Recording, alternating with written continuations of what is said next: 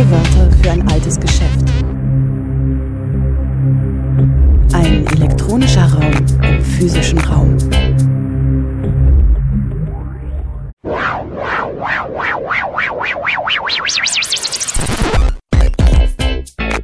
Playback. Herzlich willkommen zu O-Ton Playback bei Radio Dreieckland. Am 11. September 2023 jährte sich der Militärputsch in Chile gegen den demokratisch gewählten sozialistischen Präsidenten Allende zum 50. Mal. Aus diesem Anlass organisierten in Freiburg das Archiv Soziale Bewegungen, das IC3W und der Verein Tertulia am 8. und 9. September eine Reihe von Veranstaltungen, verbunden mit einer Ausstellung und Folgeveranstaltungen. Heute senden wir aus dieser Reihe Fortschreibung des kolonialen Unrechts, die Unterdrückung und Enteignung der Mapuche. Es sprachen Nicolas Garcia Berrios Mapuche und Maria Paz Villalobos Silva, Redakteurin bei Radio Dreieckland. Ich präsentiere euch Maria Paz Villalobos Silva. Sie kommt aus Chile ursprünglich, ist Meeresbiologin und arbeitet als Redakteurin für Radio Dreieckland. Und Nicolas Garcia Berrios. Ähm, ich habe Nico gerade gefragt, wie ich ihn denn vorstellen soll. Er hat dann gesagt, ähm, kannst du mich als eine Großstadt Mapuche ähm, vorstellen. Also seine Familie kommt aus dem Süden Chiles, aber ähm, er ist in Santiago de Chile aufgewachsen, ist jetzt eigentlich eine Kleinstadt Mapuche und wohnt in ähm, Freiburg. Ähm, genau. Und es wurde heute Vormittag schon angemerkt, man solle doch mal bitte mehr über oder auch über die koloniale Frage und das koloniale Unrecht ähm, reden. Und wir reden heute um ja genau darüber. Ähm, die beiden wollen über die Frage der Unterdrückung und die Enteignung der Mapuche reden. Einerseits, welche Hoffnung denn die Mapuche-Bewegung im Süden Chiles ähm, in die Unidad Popular unter Allende hatte und wie sich das dann in der Diktatur fortgesetzt hat und vor allem auch, wie es heute aussieht. Dankeschön. Ähm, ja, guten Tag. Äh, Paz hat mich gefragt, ob das soll ich eine traditionelle Mapuche-Begrüßung machen vorerst. Da würde ich ein bisschen improvisieren, aber ähm, Marmari Compuche, Marmari Puwenui, Marmari Puwinka Wenui, Marmari Punien, Marmari Lamien. Encheta Nicolás García Pingen, Tufachi Fachantumeo, Encheta Kakinye Tapichintun Nutram, eh, Muleimeo. Eh, Felei. Das war ein bisschen von der äh, äh, Sprache von den Mapuches, die Mapusungun. Da habe ich ein bisschen gelernt. Ähm, zum Anfang, ich möchte sagen, ich habe nur zugesagt für diese Rede. Ich bin kein Historiker, ich bin äh, kein ähm, politischer Aktivmensch, äh, aber ich habe äh, hab dieses Wort äh, genommen für Dianela und Andrea. Ich mache das äh, für euch und ich kann euch erzählen, wie ist ungefähr die Lage jetzt, äh, wie war das vorher für das Mapuche-Volk vor Allende, in der Allende-Diktatur, also in der Allende-Regierung und der Pinochet-Diktatur. Wie hat sich alles geändert? Und noch dazu, ähm, wir haben uns diesen äh, Vortrag geteilt in zwei Teile. Ich mache das, wie war das vor, äh, bis die Pinochet-Diktatur äh, und dann Paz wurde das weiterleiten, wie ist die aktuelle Lage in Chile. Ähm, ja, zu mir, in, ich bin in Santiago de Chile geboren. Ähm, von einem Stadtviertel, das heißt Recoleta, ist ein Arbeitsviertel und ziemlich arm Viertel. Ähm, ich hatte selber keine Ahnung, was war ein Mapuche oder was ist ein Mapuche. Ich war mein ganzes Leben, wusste ich nicht, was ist eigentlich ein Mapuche, weil wir reden darüber nicht. Wir machen nur Witze in Chile. Was ist ein Mapuche? Wusste ich auch nicht. Aber die Nachname von meiner Mutter ist Bayafil. Die Nachname von meiner Oma ist Bayafil Painecura. Und ich habe nur die Witze gehört über die Mapuches, wie es war, was, ist, was machen die, die Terroristen, die Mapuche, die, nur, die kann nur brennen. Ähm, und dann habe ich, äh, hab ich gefragt, was, was bedeutet eigentlich der Nachname von der Familie. Keine Antwort bekommen von meiner Familie, die wussten auch nicht. Äh, dann mein Cousin Fernando, der wohnt jetzt im Süden Chile, der hat, ich habe viel Respekt vor ihm. Der hat mich gebracht in eine äh, Mapuche-Gemeinschaft in meine Stadtviertel, in Regoleta. Und da ist genau äh, diese Gemeinschaft, das heißt äh, Villanguincul.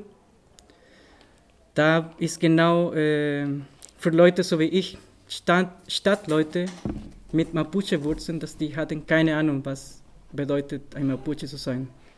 Da habe ich erstmal gelernt, äh, die Kultur, was bedeutet die Nachname von meiner Familie.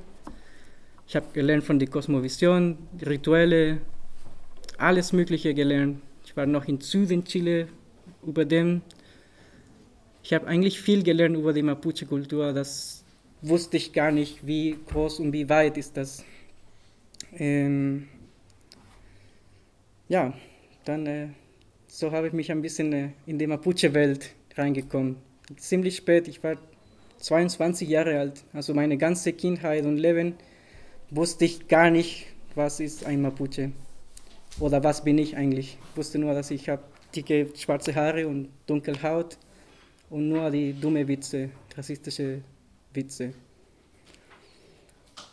Aber ja, jetzt habe ich gelernt, jetzt weiß ich, bin sehr stolz die, über die Mapuche-Kultur. Was haben die alle getan und was machen die immer noch? Ähm, ich werde euch erstmal anfangen zu erzählen, äh, wie war das vorher mit den Spaniern, als die Spanier gekommen sind. Ähm, die sind ungefähr 1540 nach Chile gekommen und hat angefangen das Krieg zwischen den Spaniern und dem Mapuche-Volk. Da war mehr als 100 Jahre Krieg, der erste Teil von dem Krieg. Da war äh, die La Guerra de Arauco wurde genannt. Die Spanier, die, die, die Imperien von den Spaniern, die konnten nicht äh, weiter von Süden, vom Bio Bio nach Süden von Chile weitergehen. Die haben einen großen Widerstand von diesem Mapuche-Volk äh, getroffen. Dann äh, die Spanier haben seine Niederlage einfach erkannt und die haben viele friedliche, friedliche, friedliche. Äh, Vertrag geschlossen mit den Mapuches und eine Grenze zwischen der Mapuche-Land, Nation und die spanische Imperium. Ähm, da war ungefähr ein riesig Land, also wirtschaftliche äh, Verträge zwischen Spanien und die Mapuche-Nation da war, kann man sagen, das war alles in Ruhe damals. Nach vielleicht drei oder 300 Jahre Krieg ungefähr. Danach wurde alles äh, einfach runtergegangen, als Chile hat die Unabhängigkeit gewonnen.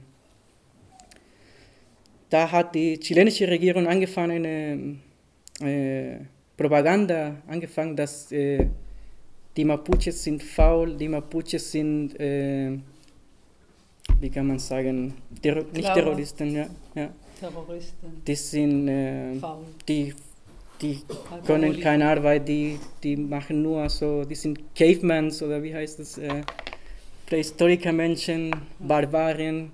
Und die Leute langsam hat das geglaubt von der Regierung von Chile die haben dann äh, so starke Propaganda gemacht, dass die haben gesagt, du in, in Süden, es gibt so viel Land, so viel Potenzial, Minerale, Holz, alles Mögliche, äh, um dieses chilenische Land zu entwickeln, dass wir müssen das beziehen.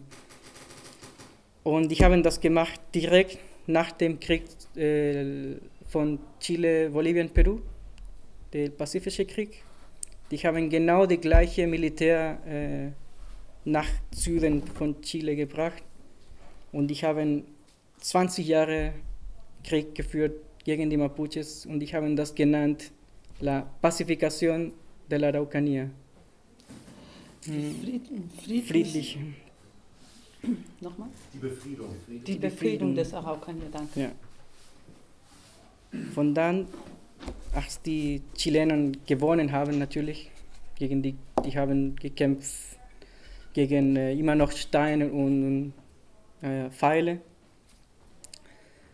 Äh, das ganze Land wurde von den Mapuches genommen und die weniger Mapuches das Überleben haben, die sind, wurden geteilt in verschiedene Orte von, von Süden Chile. So weit wie möglich wie alle, dass sie könnten keine Kommunikation haben. Wir reden über ein Land, das war vielleicht 10 Millionen Hektar. Hat der, der Spanier-König Genau. anerkannt. Ne? Genau. Danach waren die insgesamt 760, glaube ich, äh, Gemeinschaften in weniger als 100.000 Hektar geteilt. Ähm, genau, danach wurde nur schlimmer für die Mapuches äh, gemacht. Die, die haben alles verbrannt. Die waren eine große Armut zwischen die, in, in der Mapuche-Bevölkerung. Und dann wurde äh, Allende mit seiner Idee gekommen von dieser Agrarreform. und er hat genau getroffen die Mapuches und die armen Bauern, das äh, chilenische Bauern, das in Chile waren. Der ganze Fokus von der chilenischen Regierung war in den Kolonos, in der Die deutschen die Kolonnen. Deutsche, Bulgarien, Schweizer, Italiener, der ganze Fokus und, und Geld, alles was die chilenische Regierung hat, hat fokussiert in der Kolonie, Kolonialismus, in der deutsche Familien, Schweizer Familien, italienische, alles, die waren auch äh, zu sagen, die wussten gar nicht, äh, von wem gehört dieses Land. Die chilenische Regierung hat eine, auch eine Auslandkampagne gemacht, um zu sagen, hier kommt man nach Chile, äh, ihr kriegt Land, äh, und ihr müsst nur das, das Land arbeiten, entweder mit Holz oder äh, Landwirtschaft, alles Mögliche. Ihr kriegt noch zusätzliche 70 Hektar Land, wenn noch ein Kind äh, hat. Äh, dann viele äh, Europäer sind nach, sind nach Chile und Argentinien gekommen, wegen dieser Log von der Regierung von Chile. Die haben gar nicht gesagt von den Kolonos, dass das Land gehört zu jemand anderem. Äh, Die wussten gar nicht. Jetzt sind die Konflikt aktuell, die sind dritte oder vierte Generation von deutschen Familien, Schweizer Familien. Die fühlen sich Chilenos, die haben den Konflikt mit dem Mapuche, aber der Konflikt eigentlich ist mit der Regierung. Die sind auch getroffen von dieser Regierung, chilenische Regierung schuld zu sagen, oder die Regierung ist schuld. Allende kam mit der Idee von der Revolution Agraria. Da waren, wie gesagt, die chilenischen Bauern, die hatten kein Geld, kein Land oder kaum Land. Die waren manchmal genauso arm oder weniger arm als oder mehr, ärmer als die Mapuches. Die wurden komplett weggelassen von der von der äh, aktuellen Regierung, das war. Und Allende hat die Revolution Agraria gemacht, die Reform Agraria. Da hat alles mitgemacht für die Bauern, also ganze Recht zu sagen. Dazu kommt noch das Land für die Mapuche-Volk. Und äh, hat sich angeschlossen, dass die, wenn Allende in der Macht werde, wurde äh, das Land zurückgeben für die Mapuches. Alles das Land, das weggenommen hat von der chilenischen Regierung, Allende wurde das zurückgeben für die Mapuches. Ähm,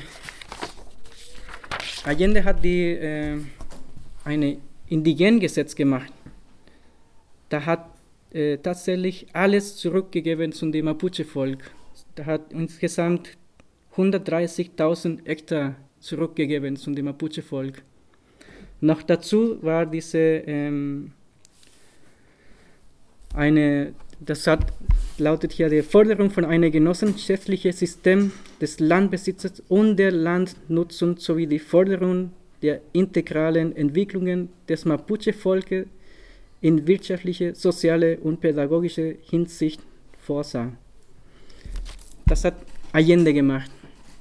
Hat leider nicht so lange gedauert.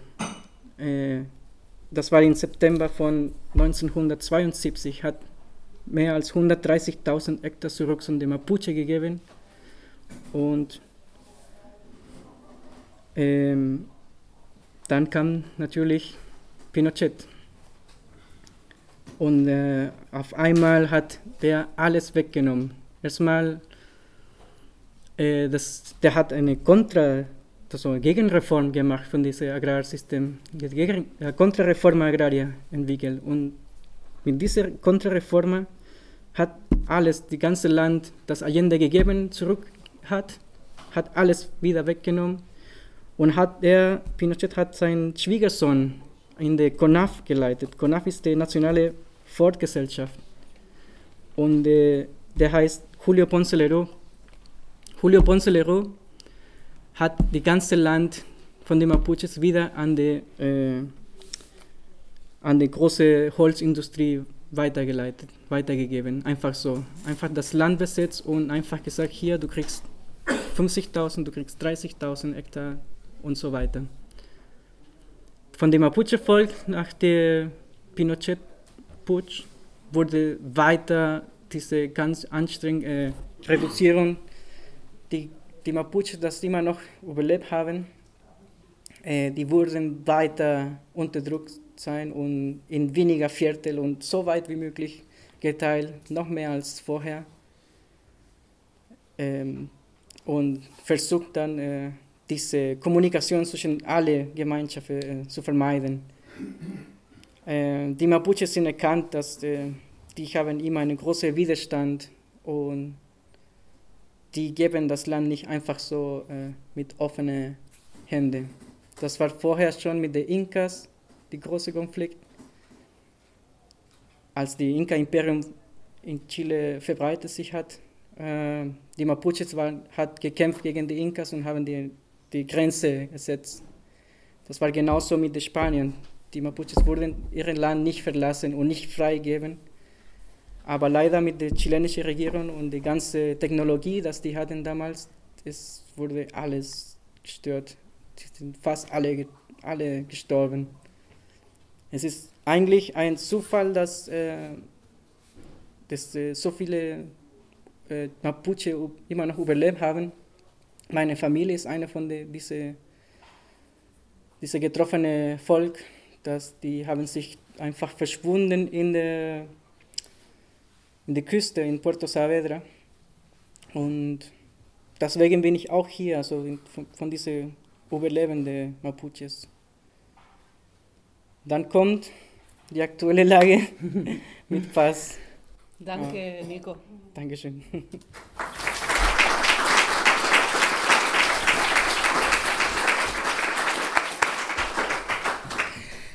Ähm, um euch zu erzählen, was äh, oder wie ich mich hier mit dem Thema beziehe, ich werde euch ein bisschen nicht vorlesen, aber äh, ich unterstütze mich mit den Dokumenten, damit das klarer und genauer und, und, und konkret äh, die Information gegeben wird.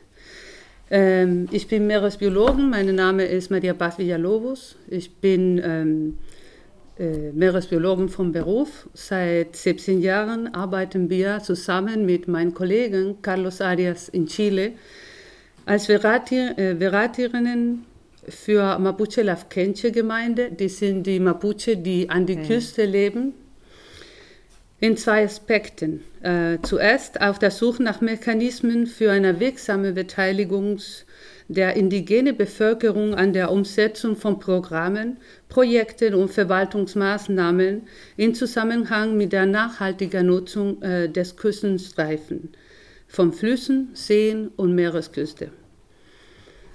Äh, in einem zweiten Aspekt, äh, wir sind immer auf der Suche von effektiver Anerkennung der maritimen Rechten die dem Volk der Mapuche Lafkenche aufgrund ihrer eigenen ange, angestammten oder gewohnheitsmäßigen Rechten zustehen. Diese Anerkennung äh, würde mit der Verabschiedung des Gesetzes 20.249 geschaffen, das den maritimen Küstenraum der indigenen Völker festlegt.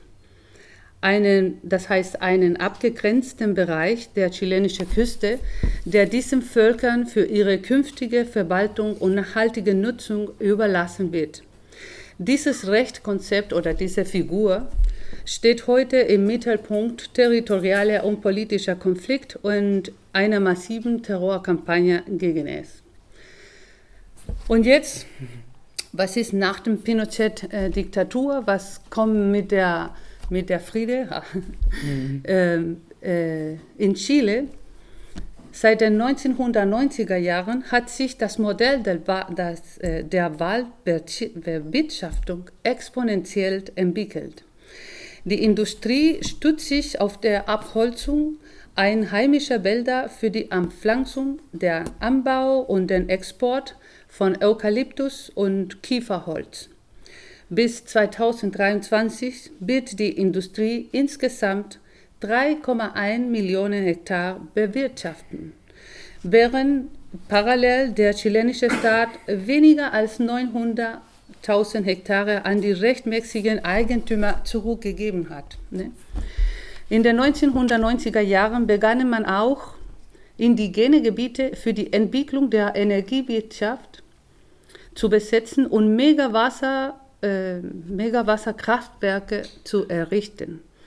Heute sind bereits mehr als 50 Projekte in Betrieb und Dutzende weitere befinden sich im Prozess des Umweltverträglichkeitsprüfung. Die Energieausbeutung Ausbeutung hat zur Betreibung von Gemeinschaften, zum Überflutungen von indigenen Friedhöfen, zeremonielle Städten, Wäldern, Torfmooren, Feldern und heiligen Teller geführt und damit die Bedingungen äh, geschaffen, die die Lebensqualität der Mapuche verschlechtert haben.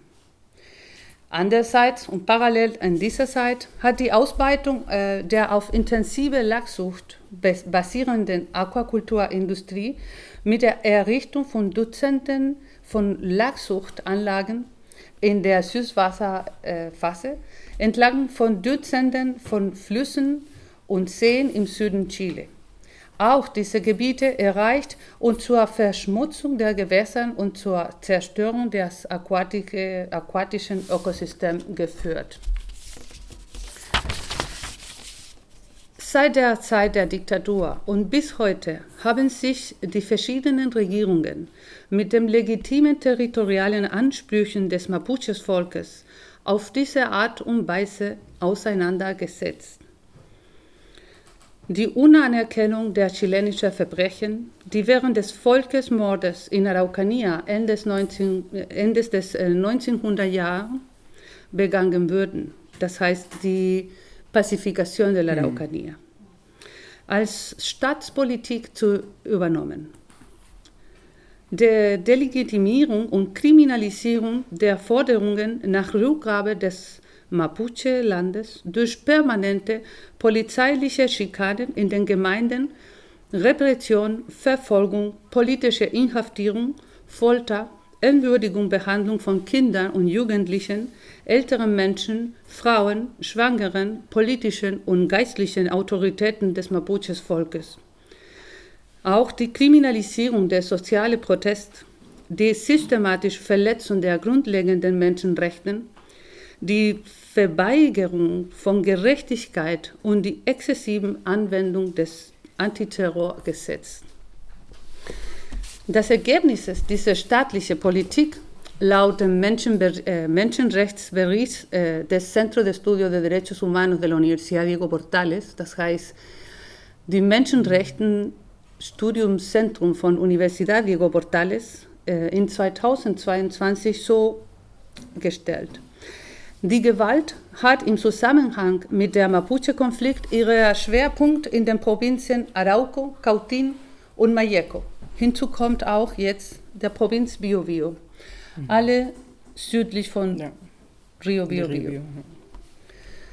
Zu den wichtigsten oder wichtigsten Straftaten gehören Viehdiebstahl, Drohungen, Angriffen und Drohungen gegen Behörden, Sachsverschädigung Unruhen, Tötungsdelikte, Diebstahl, Rau, Brandstiftung, Verletzungen, solche in Zusammenhang mit dem Anti-Waffen- und Anti-Drogengesetz, Misshandlung von Arbeit, Entführung, Usurpation zwischen anderen.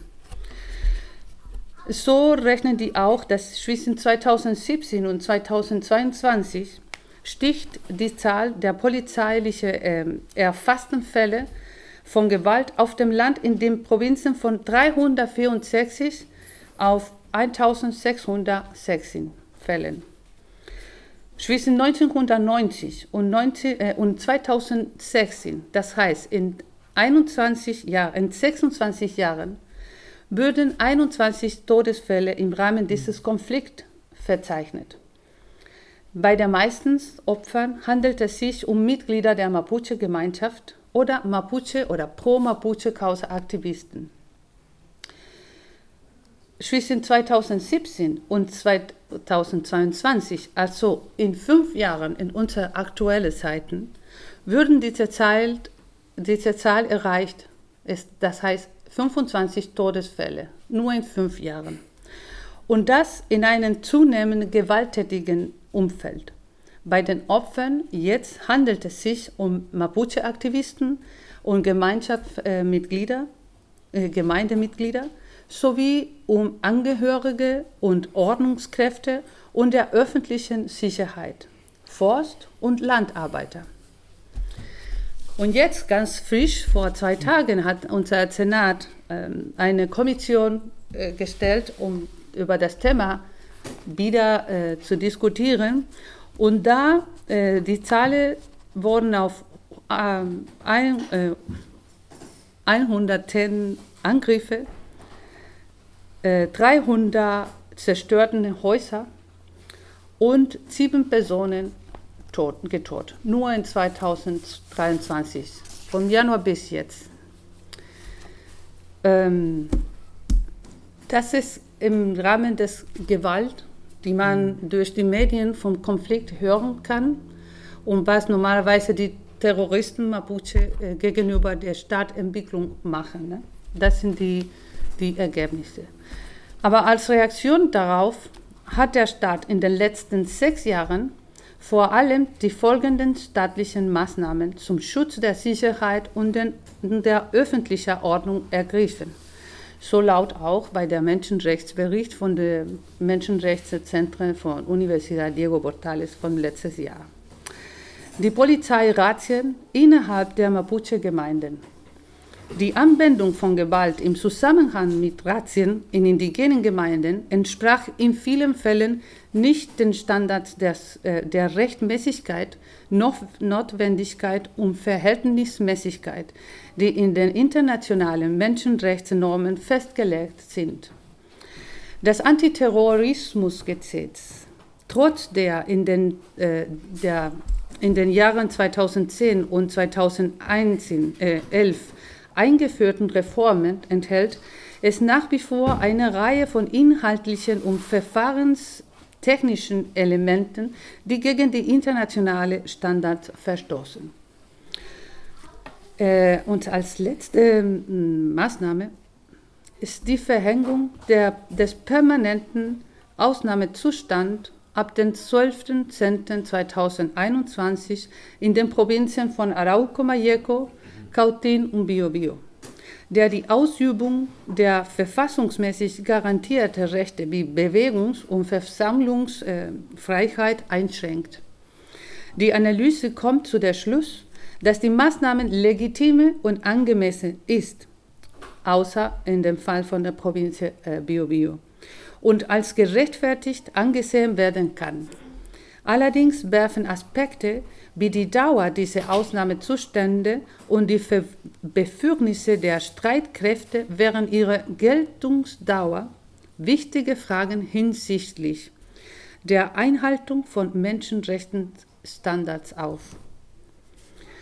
Äh, und das ist ungefähr. Und heutzutage, jetzt so, sind etwa 60 Personen zwischen äh, Jugend und ähm, Männer und Frauen und ähm, politischer und spirituellen Autorität gerade im Gefängnis mit der, mit der Maßnahme von präventiver Haft, die auch vier, fünf Jahre äh, mhm. Jahren dauern kann, wurden. Heutzutage, äh, es wurde schon ein Gesetz genannt Naim Retamal, äh, zugestimmt im Parlament für die Sicherung der Straflosigkeit für Polizistinnen. Ne? Dazu ist es gerade in Diskussion, aber schon für einen Teil der Kamera auch zugestimmt, die Gesetz gegen Usurpation. Usurpation, kann man sagen? Das heißt, jede, die irgendwelche Art und Weise Besetzung auf irgendwelches Stück Land oder Haus oder was, äh, die Eigentümer von diesem Stück Land darf sich selber so verteidigen. Und das bringt eine enorme, enorme Frage und äh, Sorge über, äh, wie das in die aktuelle Lage in Chile wirken konnte. Ne?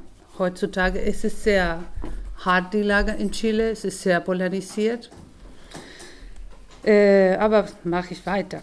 Die verschärfte Kriminalisierung und Forderungen nach territorialen Rückeroberung, äh, das steht täglich so auf den Medien, genau wie die Viktimisierung der lokalen oligarchischen Gruppen, auch die Untätigkeit des, der Justiz angesichts der Existenz rechtsextremer paramilitärischen Gruppen, die seit Mitte 1990er Jahre in der Region operieren und öffentlich bekannt sind. Und am Ende ist wie immer der Schutz des Kapitals und die Forderung industrieller Entwicklungsprojekte auf indigenen Territorien. Und so ist ungefähr, was man darüber berichten konnte. Ja.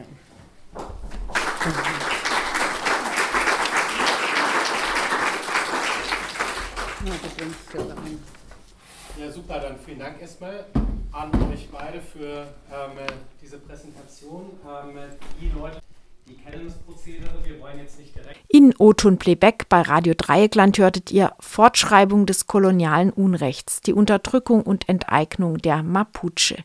Ein Vortrag von Nicolas Garcia Berrios, selbst Mapuche, und Maria Paz Villalobos Silva, Redakteurin bei Radio Dreieckland. Der Vortrag fand im Rahmen der Veranstaltung zu 50 Jahre Putsch in Chile am 9. September 2023 auf dem Kreta-Gelände in Freiburg statt. Die Veranstaltungsreihe wurde organisiert vom Archiv Soziale Bewegungen, dem IC3W und dem Verein Tertulia e.V.